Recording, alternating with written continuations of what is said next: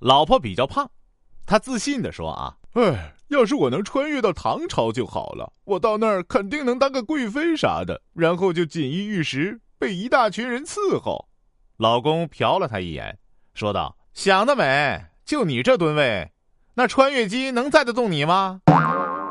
问：“失恋了，除了疯狂的看书、运动外，还有什么好方法能够高效、快速的走出低谷？”答。呃，回家见爸妈，对镜数白发，出门查存款，上网问房价。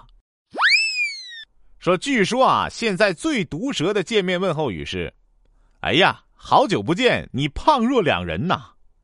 我对自己未来的所有计划都有同一个开头：等我有了钱。参加同学会后的三个感受：人生无常，物是人非，人老珠黄。有美国国籍的华人被称为美籍华人。如果一个美国人加入中国国籍，叫中籍美人。说某女说啊，我爸有一个工作上的老对头，刚好那个老对头有一个比我大两岁的儿子。一天吃饭时，我爸突然对我说：“闺女，要不你去和那老头子的儿子交往吧，这样肯定能把他家搞得不得安宁。”